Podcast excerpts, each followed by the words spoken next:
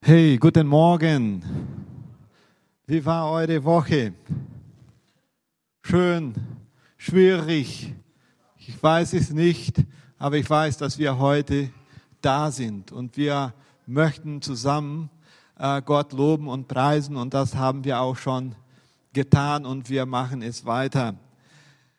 Ich möchte, äh, bevor ich in meiner Predigt einsteige, euch was ganz Wichtiges äh, sagen. Ab Februar äh, reaktivieren wir wieder unsere Kleingruppen. Und unsere Kleingruppen können nur online stattfinden. Ja, ich denke, das geht schon. Das ist ganz gut. Nicht gut genug, aber gut. Wir reaktivieren dann unsere Kleingruppen und wir versuchen es mit Zoom oder mit Skype zu machen. Du brauchst nicht alleine sein in der Woche. Ähm, unser Treffen ist sehr, sehr schnell von 50 bis 60 Minuten und da beten wir zusammen, wir hören das Wort Gottes und das ist wirklich sehr, sehr gut. Wenn du äh, vielleicht Schwierigkeiten hast mit Zoom, mit Skype, bitte komme zu mir und ich helfe dir dann weiter mit dieser Sache, okay? Ähm, du kommst vielleicht nicht klar, das ist mir auch schon passiert, ja? Komme zu mir bitte nach dem Gottesdienst und wir reden äh, darüber, okay? Bitte äh, mach einfach mit. Wir haben einige Kleingruppen, die online starten finden werden und es wäre so schön, wenn du dabei bist. Okay? Amen. Amen. Okay, heute haben wir ein wichtiger Thema und das Thema lautet, was kommt nach dem Tod? Und vielleicht sagst du, okay, Markus, du hast vielleicht dich die falsche Entscheidung getroffen. Du könntest über was anderes äh, predigen, aber ich würde sagen, am Ende meiner Predigt wirst du sagen, wow, wie gut, dass ich Jesus kenne. Wie gut, dass ich mein Ja Jesus gegeben habe. Okay, bleib dran. Ähm, sehr, sehr wichtig. Zuhören was Gott für uns vorbereitet hat. Ich bin ganz sicher, dass Gott heute Morgen mit uns sprechen wird. Wenn du auch glaubst, so wie ich, dass Gott mit uns heute Morgen sprechen wird, sag bitte Amen. Amen. Amen. Okay. Uh, ich weiß nicht, ob das, uh, okay, ob das erlaubt ist, alle zusammen Amen zu sagen. Corona-Zeit, okay. Okay, ich bin ja Brasilianer. Ähm, Mary, bitte, Mary, komm nach vorne. Ähm, alleine zu predigen ist nicht so einfach und dann brauche ich immer Hilfe. Und heute wird Mary etwas helfen. Sie wird ähm, den Text uns vorlesen. Jesus sagte, oh, das ist in Lukas 16, 19 bis 31. Jesus sagte, es war einmal ein reicher Mann, der prachtvoll gekleidet war und jeden Tag im Luxus lebte. Vor seinen Tür lag ein kranker Bettler namens Lazarus, der sich nach den Abfällen vom Tisch des Reichen sehnte. Und ihn herum strichen die Hunde und leckten seine Geschwüre. Schließlich starb der, Bettler und wurde von den Engeln zu Abraham getragen. Auch der reiche Mann starb und wurde begraben, und seine Seele kam ins Totenreich. Während er dort Qualen litt, sah er in großen Entfernung Lazarus bei Abraham. Der reiche Mann rief, Vater Abraham, hab Mitleid mit mir. Schicke mir Lazarus, dass er seine Fingerspitze in Wasser taucht und mir die Zunge kühlt, denn ich leide entsetzliche Qualen in diesen Flammen. Doch Abraham sagte zu ihm, Sohn, erinnere dich, dass du in deinem Leben alles hattest, was du wolltest, während Lazarus nichts hatte. So wird es jetzt hier so wird er jetzt hier getröstet und du leidest. Außerdem trennt uns eine tiefe Kluft voreinander. Wer von hier zu euch gelangen will, äh, wird durch diesen Abgrund daran gehindert und ebenso kann von euch niemand hier herüberkommen. Daraufhin sagte der reiche Mann, bitte Vater Abraham, schicke Lazarus zum Haus meines Vaters, denn ich habe fünf Brüder und möchte sie von diesem Ort der Qualen warnen, damit sie nicht hierher kommen müssen, wenn sie sterben. Doch Abraham sagte, Mose und die Propheten haben sie gewarnt. Deine Brüder können jede Zeit auf sie hören, wenn sie es wollen. Der reiche Mann erwiderte, Nein, Vater Abraham, wenn aber einer von den Toten zu ihnen geschickt wird, dann werden sie umkehren und sich von ihren Sünden abwenden. Doch Abraham sagte, wenn sie nicht auf Mose und die Propheten hören, dann werden sie sich auch nicht überzeugen lassen, wenn einer von den Toten aufersteht. Danke, Medi, du hast das wirklich klasse gemacht. Schön, freut mich. Also, was kommt nach dem Tod? In den letzten Wochen wurde ich über den Tod vieler Menschen informiert, die ich in Brasilien sehr gut kannte. Und äh, viele von ihnen waren sehr, sehr jung. Um ehrlich zu sein, habe ich in dieser Zeit der Pandemie mehr an den Tod oder über den Tod nachgedacht als gewöhnlich. Und infolgedessen habe ich mir einige Fragen zum Thema gestellt. Und die gleichen Fragen habe ich auch der Bibel gestellt, weil ich habe ja auch nicht alle Antworten. Und es gibt viele Fragen zum Tod, oder? Ich habe einige Fragen zum Tod. Und hier zeigt uns Jesus, was nach dem Tod kommt. Und das Gleichnis, er erzählt von zwei Männern, dem reichen Mann und Lazarus. Und es gibt im Text zwei Szenen, die uns sehr klar werden. Eine Szene was passiert auf der anderen Seite des Grabes. Und eine andere Szene, was passiert auf dieser Seite. Das sind die zwei Szenen. Und es gibt ja auch drei Gegensätze. Also Gegensatz im Leben, Gegensatz im Tod und Gegensatz in der Ewigkeit. Und darüber möchten wir heute Morgen sprechen. Und die Gegensätze, würde ich sagen, im Leben gibt es hier einen, der reich ist und einen anderen, der arm ist.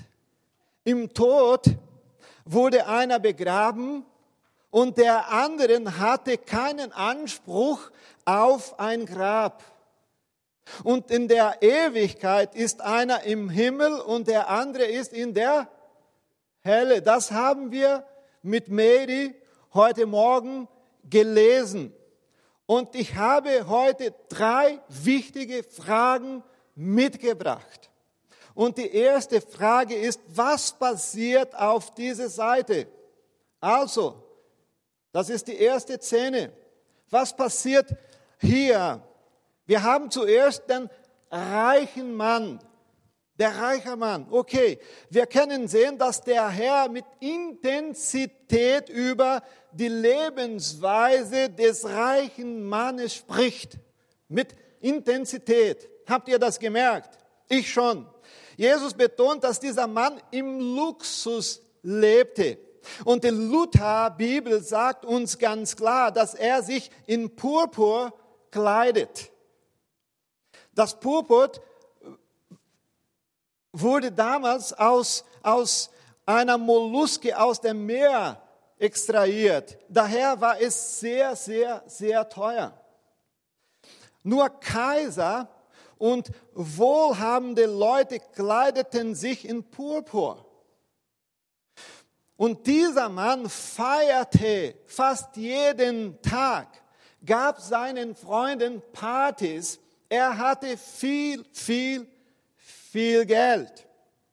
Aber, es kommt ja immer ein Aber, aber es ist wichtig zu beachten, dass die Bibel ihm nicht beschuldigt, ein Dieb, betrügerisch oder unmoralisch zu sein. Das sagt die Bibel überhaupt nicht.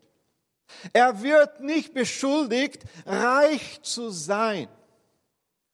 Das Problem ist nicht Reichtum, oder? Nein, das ist kein Problem. Geld zu besitzen ist kein Problem. Aber vom Geld besessen zu sein, ist ein Big Problem, oder? Ist das so oder nicht? Und sein Problem war, von Geld besessen zu sein. Sein Problem war, Geld mehr zu lieben als den Nächsten. Hier finden wir schon ein Problem. Das Geld war sein Gott. Und dieser Gott heißt auch Mammon. Okay, doch eines Tages kam die Krankheit und mit ihr den Tod. Und dann kam die Beerdigung. Und die Beerdigung war wunderschön. Kann eine Beerdigung wunderschön sein? ist ungewöhnlich, eine Beerdigung schön zu sein. Aber ich denke, diese Beerdigung war ganz besonders. Viele Leute waren anwesend. Wichtige Leute, berühmte Leute. Und sie sprachen und lobten die Eigenschaften des Toten. So war das. Aber der arme Mann, er war ein Bettler. So sagt Jesus. Er hatte Hunger. Er war krank. Hunde leckten seine Geschwüre. Wow. Es gibt keine Möglichkeit, ein schrecklicheres Bild als dieses zu beschreiben. Keine Möglichkeit. Und die Freunde des armen Mannes waren die Hunde. Furchtbar. Sein Körper war nicht mit Purpur und feinem Leinen bedeckt, sondern mit einer Schicht von Wunden. Aber der arme Mann starb auch, weil alle, alle sterben müssen. Und Jesus teilt uns nicht mit, nochmal, Jesus teilt uns nicht mit, dass er begraben wurde. Ein Bibellehrer in Brasilien sagte so, höchstwahrscheinlich waren die Hunde sein Grab. Dies ist jedoch nur ein Teil der Geschichte. Und ich komme jetzt zu der zweiten Frage.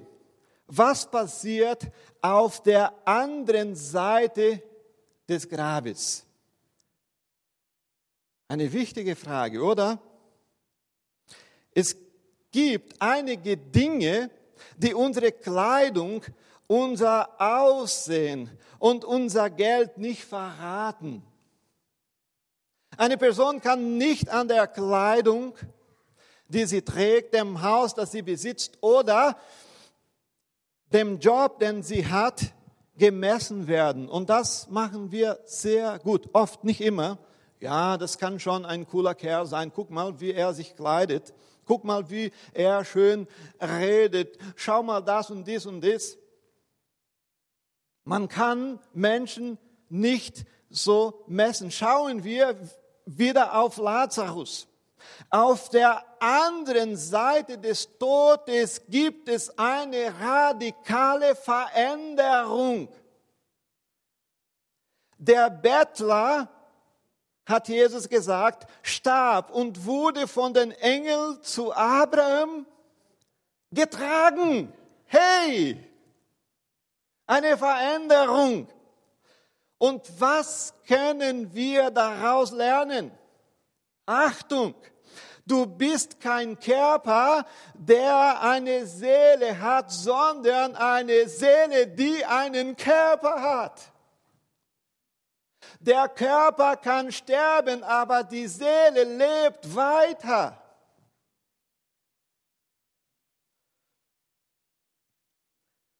Vers 23.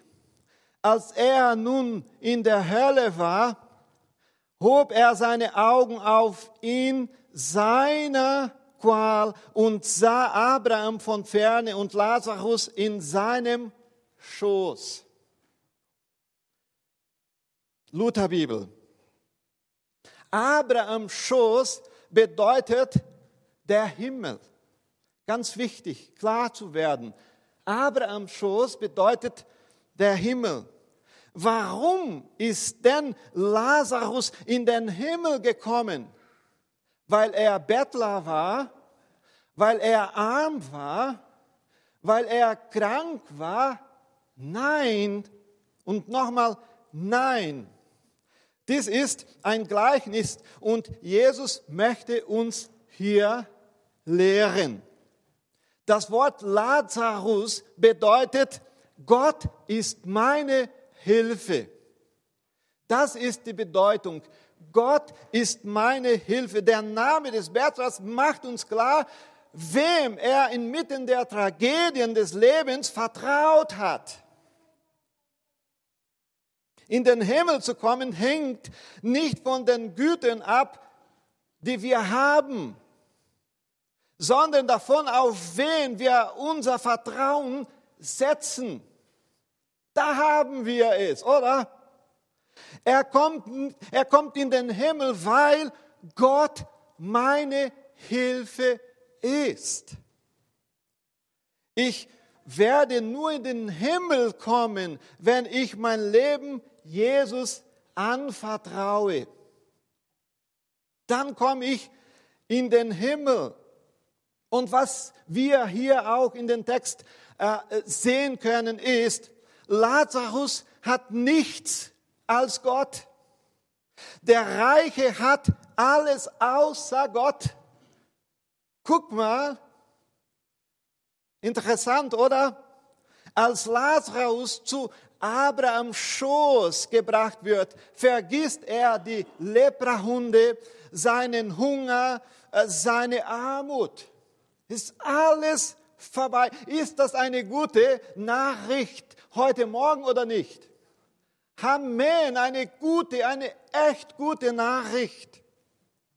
Er vergisst all das Leiden, als er in den Himmel kommt.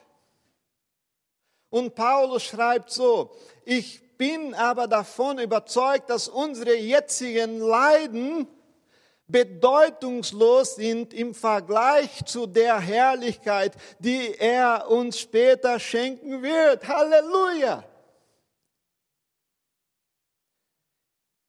Vielleicht leidest du heute unter einige Umstände des Lebens. Ich weiß nicht. Ich, ich kenne einige Leute schon ganz gut in der Gemeinde und ich weiß, dass sie viel mitmachen. Aber was ich sagen muss heute Morgen in der Ewigkeit, werden wir alles vergessen. Alles, was wir mitgemacht haben, wird bedeutungslos sein. Jedes Leiden hier wird am Himmel keine Bedeutung mehr haben. Dort werden wir getröstet. Offenbarung Kapitel 21, Vers 4. Er wird alle ihre Tränen abwischen und es wird keinen Tod und keine Trauer und kein Weinen und keinen Schmerz mehr geben. Halleluja. Halleluja. Das hat Jesus für uns vorbereitet. Das hat Jesus für uns vorbereitet. Schauen wir jetzt ein bisschen weiter. Der Reiche. Das Erste, was wir vom reichen Mann lernen, ist Folgendes. Wer verloren stirbt, ist verloren. Wer gerettet stirbt, wird gerettet. Der Tod ändert nichts am Schicksal eines Menschen. Das ist die Wahrheit. Stirbst du verloren, bist du ewig verloren. Aber stirbst du gerettet, wirst du für immer und immer und immer die ganze Ewigkeit mit Jesus leben. Die Zeit zur Vorbereitung ist nicht nach dem Tod, sondern jetzt und jetzt ist heute. Jetzt ist jetzt diese Minute während des Predigens. Hebräer Kapitel 9 und Vers 27, da lesen wir so, sterben müssen alle Menschen. Ist das wahr oder nicht? Ja. Aber sie sterben nur einmal und darauf folgt das Gericht. Der reiche Mann öffnete oder öffnet die Augen und befindet sich im Gefängnis des Universums lebenslange Haft. Weißt, was das ist, was das bedeutet? In der Hölle hatte er keine Chance mehr zu sterben. Keine Chance. Das Problem in der Hölle ist, dass das Sterben nicht mehr möglich ist. Dies bedeutet, meine Lieben, dass das Leiden niemals enden wird. Das ist Hölle. Eine weitere Sache, die wir wissen müssen, ist, dass alles Konsequenzen hat. Alles, was ich mache, hat Konsequenzen. So ist es. Wenn eine Person ein Naturgesetz bricht, was passiert? Was passiert dann? Er leidet oder er leidet sie sofort an Konsequenzen. Zum Beispiel, was würde passieren, wenn ich meine Hand ins Feuer stecke? Was würde passieren? Meine Hand würde vom Feuer verbrannt werden. Es gibt Konsequenzen. Alles hat Konsequenzen. Wenn ich ein guter Vater bin, bringt es auch gute Konsequenzen. Wenn ich ein schlechter Vater bin, dann werde ich auch Folgen haben. Wenn du eine gute Mutter bist, dann wirst du auch in der Zukunft sagen, wow, Gott hat wirklich gesegnet und heute sehe ich, wie gut es war, Zeit zu nehmen, mit meinen Kindern zu verbringen. Hey, alles hat Konsequenzen. Wenn man ein geistliches Gesetz bricht, leidet man nicht immer sofort unter den Folgen wichtig zu merken. Nicht immer sofort. Nicht immer sofort. Viele Menschen denken, dass sich Sünde auszahlt, dass Sünde gute Dinge oder Dinge bietet. Aber das große Drama, das große Problem ist, dass der Mensch vergisst, dass er eines Tages sterben wird und dass nach dem Tod das Gericht kommt und niemand entkommt. Man stirbt nur einmal.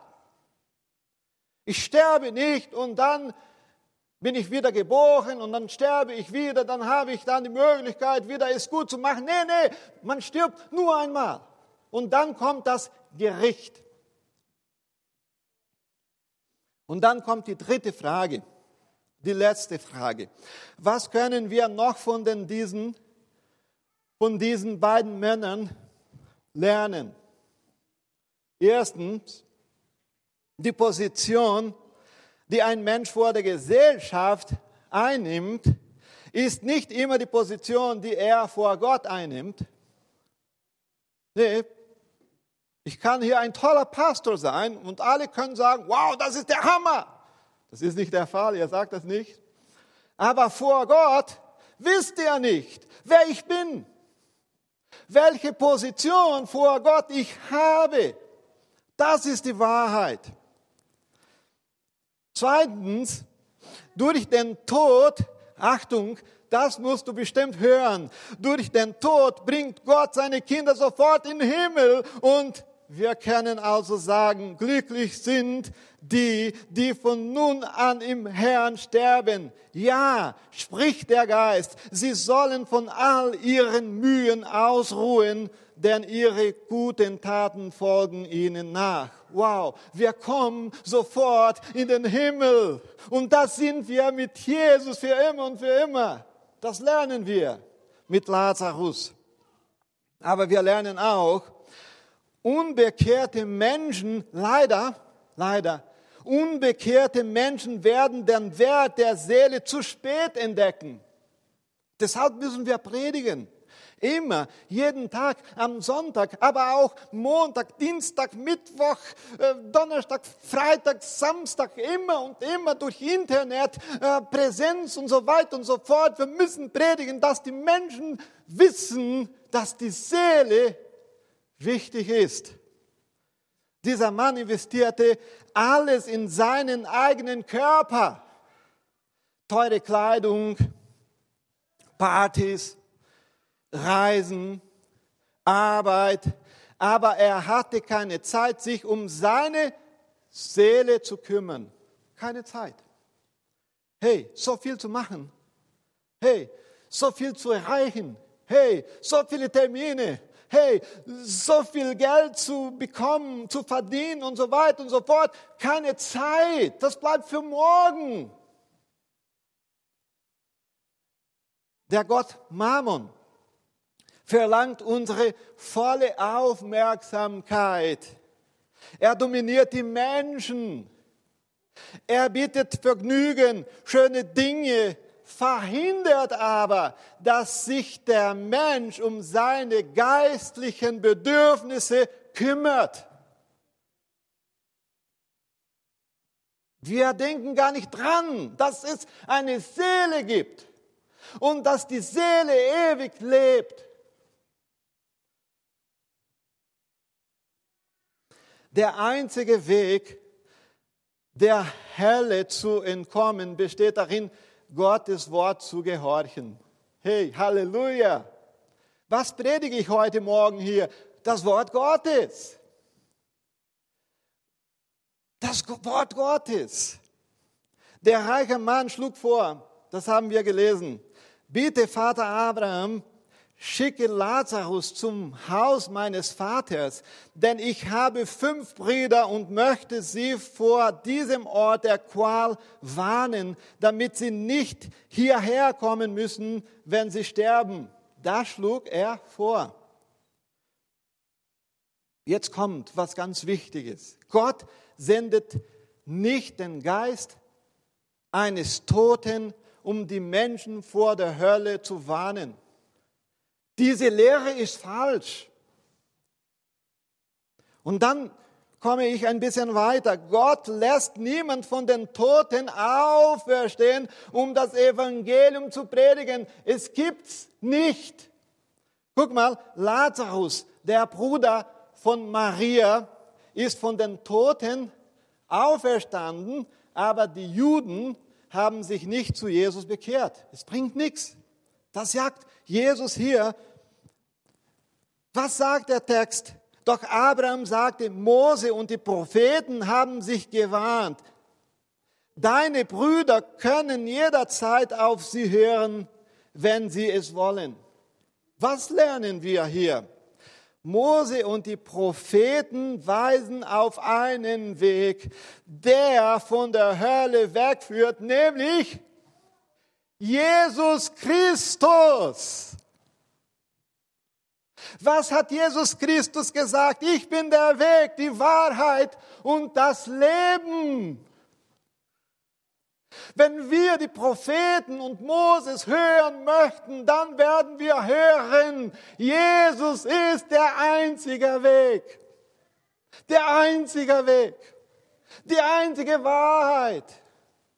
Jesus ist das Leben, das ewige Leben.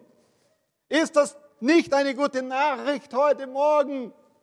Die beste Nachricht für uns als Gemeinde, als Menschen. Hey, hey, Gott ist so gut. Gott ist so gut. Wir lernen Folgendes. Die Hölle ist ein Ort der Qual. Die Bibel sagt, dass Gott die Quelle des Lebens ist. Das hat Dirk heute Morgen ganz gut gesagt. Jesus ist der Quelle, ist die Quelle des Lebens.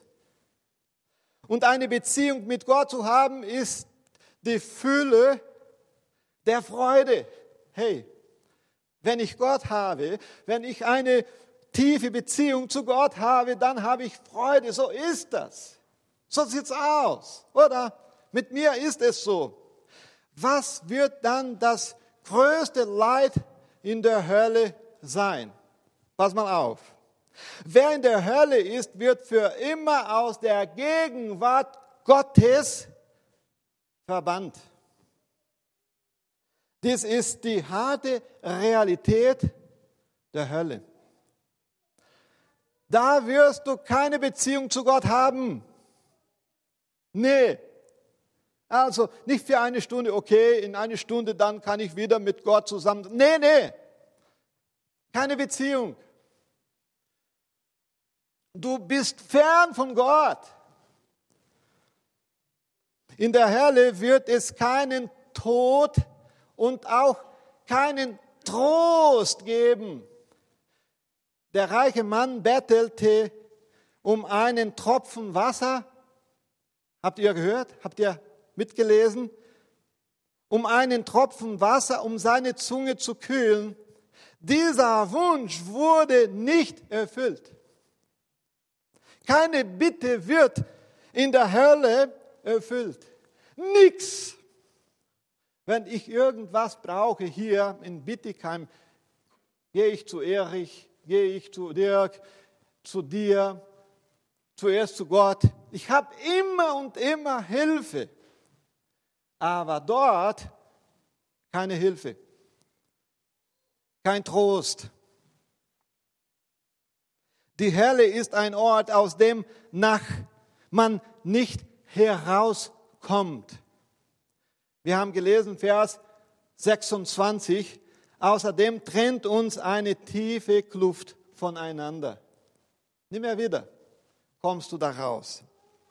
Die Hölle ist ewig. Okay, Markus, ganz ernst. Jemand kann heute sagen, es ist zu grausam, über die Hölle zu reden. Ja, ich habe über den Himmel auch geredet, okay? Und ich habe euch eine gute Nachricht gebracht. Aber ehrlich zu sein, grausam ist nicht über die Hölle zu reden, grausam ist dorthin zu gehen. Grausam ist nicht davon zu reden. Als Pastor muss ich die Leute warnen und sagen, es gibt einen Himmel. Halleluja! aber es gibt auch Hölle. Derjenige, pass mal auf, derjenige, der in der ganzen Bibel am meisten über der Hölle gesprochen hat, war Jesus Christus. Okay, Jesus Christus. Und hören wir auf Jesus Christus? Ja, natürlich. Keiner sprach so viel wie er. Aber das Gute ist, dass man vor der Hölle weglaufen kann. Ich brauche nicht dahin gehen oder dorthin gehen. Nee, das brauche ich nicht. Was ist die einzige Möglichkeit, nicht dorthin zu gehen? Es ist an Jesus zu glauben, unser Leben ihm anvertrauen. Halleluja. Und heute haben wir die Gelegenheit zu sagen, Jesus, gut, dass du da bist und gut, dass ich auch da bin. Und heute möchte ich wirklich mein Leben dich anvertrauen. Wie schön ist es, mit Jesus zu leben und zu wissen, dass er den Himmel für uns vorbereitet hat mach mir keine Sorgen mit der Hölle. Nein, weil ich, ich gehöre ja Jesus. Ich habe die Entscheidung schon getroffen. Diese Botschaft habe ich schon verstanden und sofort habe ich gesagt, Jesus, ich brauche dich. Jetzt und in der Ewigkeit. Und vielleicht musst du das heute machen, ich weiß nicht. Vielleicht ist deine Beziehung zu Jesus nicht die Beziehung, die du möchtest. Und heute ist die Gelegenheit da, wo du sagen kannst, Jesus, ich liebe dich und ich brauche dich. Und ab heute wird es anders sein. Ein Weg führt zur Hölle und der andere führt zum Himmel. Und vielleicht würdest du sagen, du könntest ein bisschen mehr vom Himmel sprechen. Ich habe heute vom Himmel gesprochen, aber ich werde mehr vom Himmel sprechen, weil das ist ja unser Haus in der Zukunft.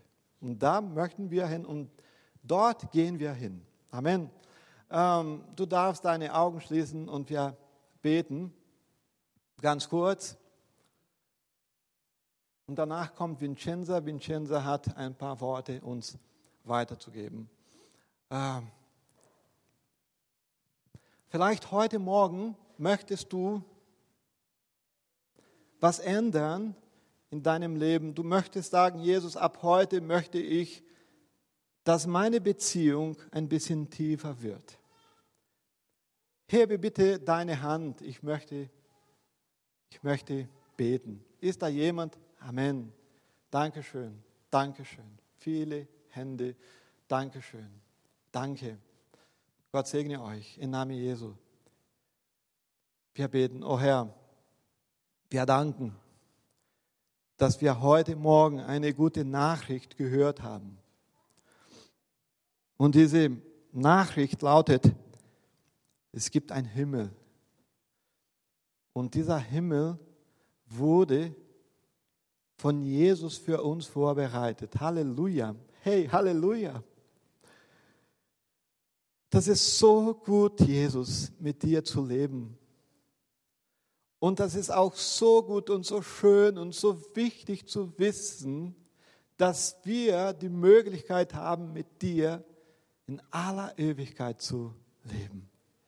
Halleluja. Und heute Morgen haben viele die Hand gehoben und ich ich möchte für meine Brüder, für meine Geschwister beten und sagen, segne alle, die die Hand gehoben haben.